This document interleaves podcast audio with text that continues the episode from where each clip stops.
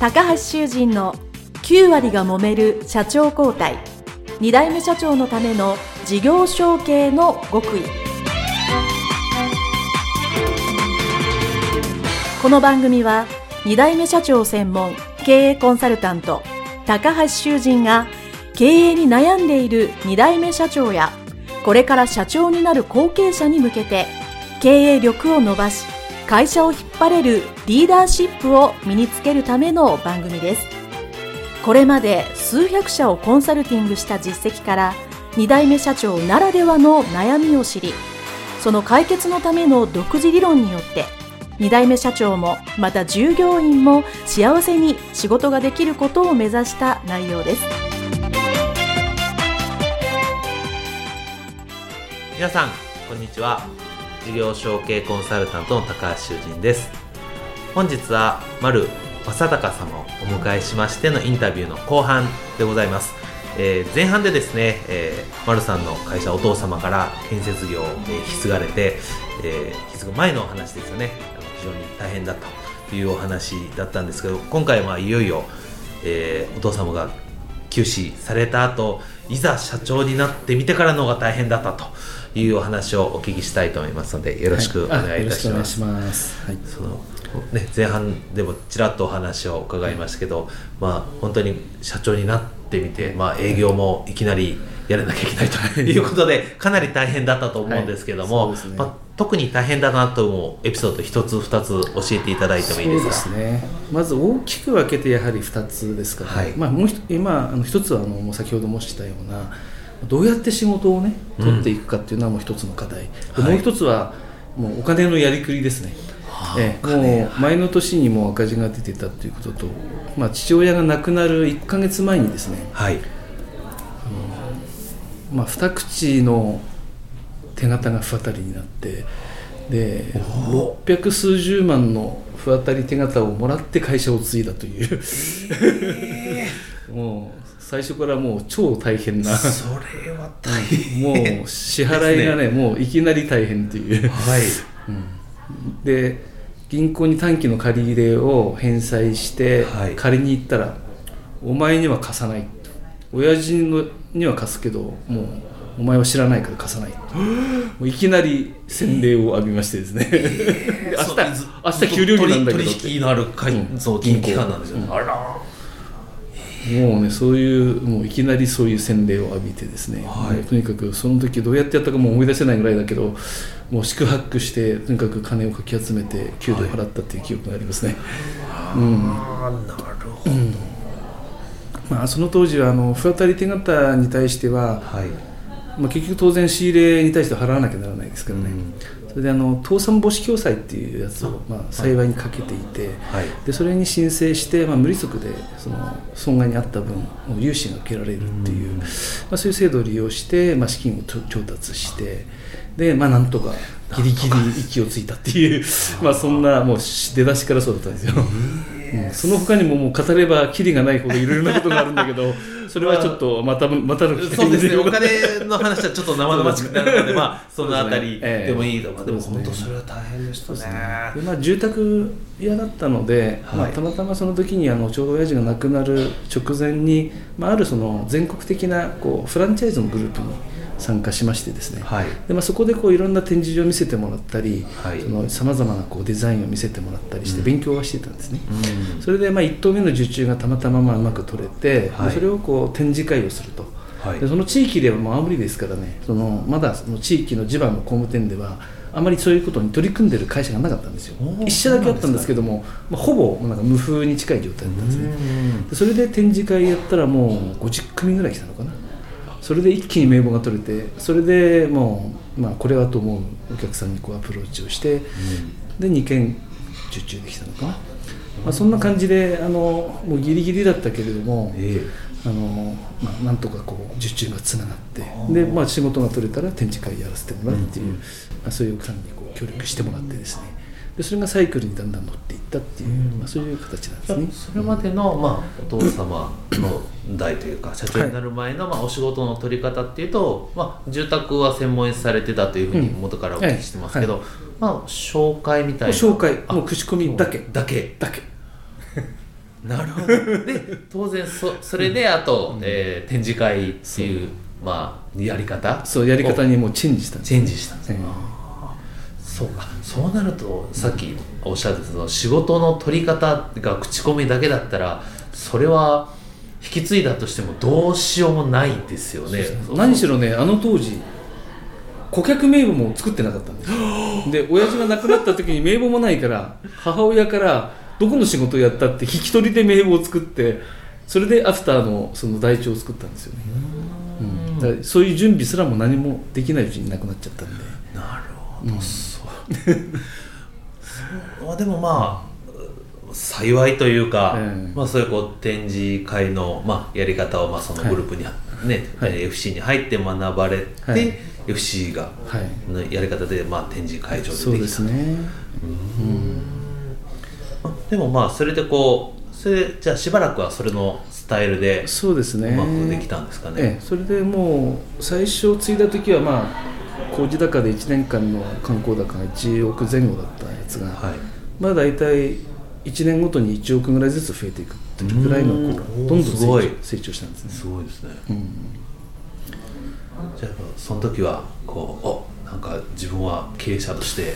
いいけるというか うまくいってるなっていう自覚というか、うん、それも出てきたんだけれども、はい、やはりただちょっと色気を出して、うん、やはりこう事業拡大に向かったんですよね。でそのためにはやはり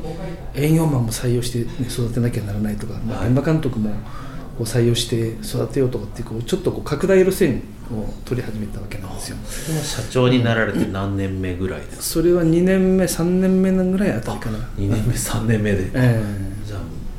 1年まあ大変な1年超えて、ね、もう1年やったら、えー、なんかうまくいきそうだと。見えた時に、まあ拡大しようと。そうですね、まあ、いわゆるそのいわゆる個人商店から、まあ、若干こう企業側企業的なね、うんうんはい、経営していこうと、まあ、ちょうどその時にまあ、経営合理化協会っていうところによく行って勉強会に参加していて、はい、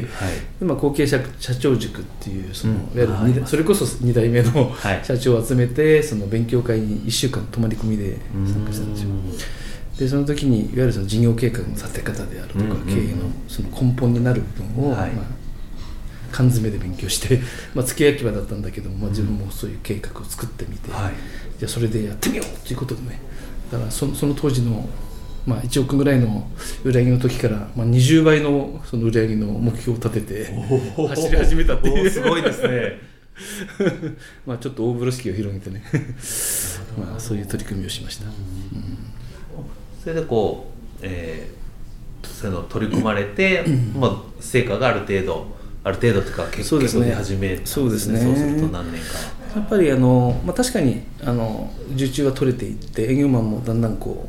う育てて注文がこう取れるようになってきて、うん、ところがやはり人間が増えてくると、うん、今度は自分が例えばこう設計にしても何にしてもだんだん行き届かなくなってくるっていうのが仕事が忙しくなりすぎて今度は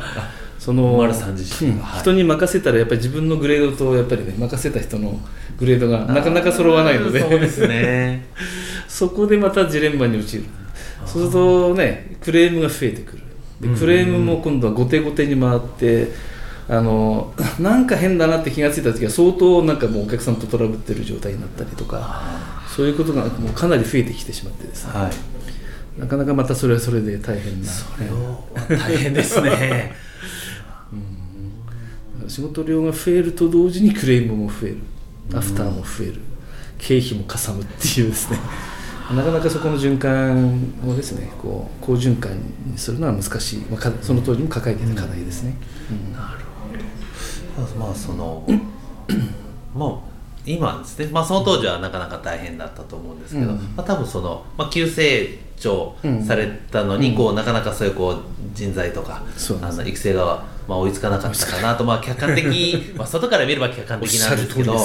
あのもし今その、今の丸さんがその当時に戻ったとして、はい、まあ、同じ社長をするとしたら、はい、なんか違うやり方ってやると思われます？やっぱりその時は本当に余裕がなかったんですよね、こう精神的な余裕もなかったし、はい、だからあんまりにも急ぎすぎて、まあ、仕事がどんどん増えたから、また同時にね、こう人も積極的に採用して、ですからこう、本当にこう自分の家の人になる前にこう、新しい人が入ってくると、文化ができないっていうのかな。そういう、うん、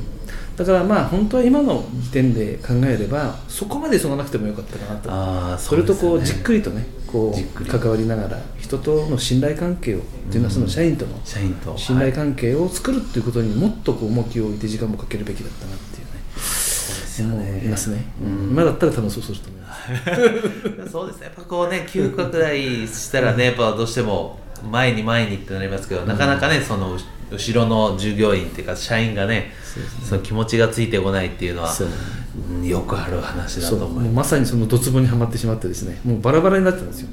もう本当に会社の中がもう新規で入ってきた人、まあ、1年違いぐらいでね、そういう無謀の週になってしまったっていうね。それをこううまくこう育成しながら自分の人材のねこう、石垣を積むようなやり方がその当時はできなかったので、今だったらね 多分それを目指して石垣をちょっとずつこう積んでいくかなと思うんだけど、なるほど。ありがとうございます。で、まあ、そうは言って、まあ、大変な思いをされたと思うんですけど、まあ、今、えー、思い返してですね、まあそうは言っても、まあ、お父様から会社を継いでよかったなと思うことって何か、まあ、たくさんあると思うんですけどその中の一つ挙げるとしたら何でしょうか？まあ、経営者としてね、もう鍛えてもらったということですね、もうありとあらゆる普通のサラリーマンでは絶対経験しないレベルのさまざまな問題にも直面し もう乗り越えなければならないことだらけでしたね。そういう体験をしてね鍛えてもらったっていうことは本当に感謝してますね。まあまあ、確かにね、まあ、サラリーマンでは絶対経験できないですし、まあ、特に丸さんの経験は僕の同じ経営者としてみてもその経験はかなり貴重だなと思います。そうですね、はい。えー、最後の質問なんですけれども、はい、もしですね、はい、えー、その事業承継する前、まあ、その20代の頃の丸さんにですね、今の丸さんがタイムマシーンに乗れたとして、まあ、戻ったら、まあ、どんなアドバイスをしてあげますか？そうですね。やはりまあ先ほど申したように一つは急ぐなっていうアドバイスですね、でもう一つはやはりこう自分の身の回りにねアドバイスをする人をこう作るっていうんでしょうかね。その当時はやはりこう自分で考えて自分で悩んで、うん、それでこうなかなかこうアドバイスする人を自分で積極的に作ってなかったんですよ、やはりまあ法律の専門家であったりあるいはそのお金のやりくりの専門家であったり、あるいは経営者としてのぱりこう見本となるね、うん、あの手本となる経営者と仲良くなってアドバイスを受けるというようなこう人間関係がまだそこまでできてなかったんですよね、うん、だからやはり今思えば、あのそういうところにもうちょっと時間とかかけてエネルギーを使って、自分のこうブレーンをこう、外側に持つってんでしょうかね。それ今だったら多分そういうアドバイスをできるかなと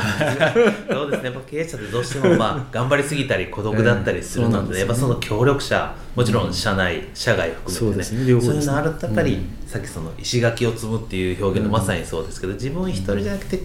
会社全体でうまくいくやり方っていうのは、ねああ本当にいやもうすごくいいお言葉を頂戴しました。はい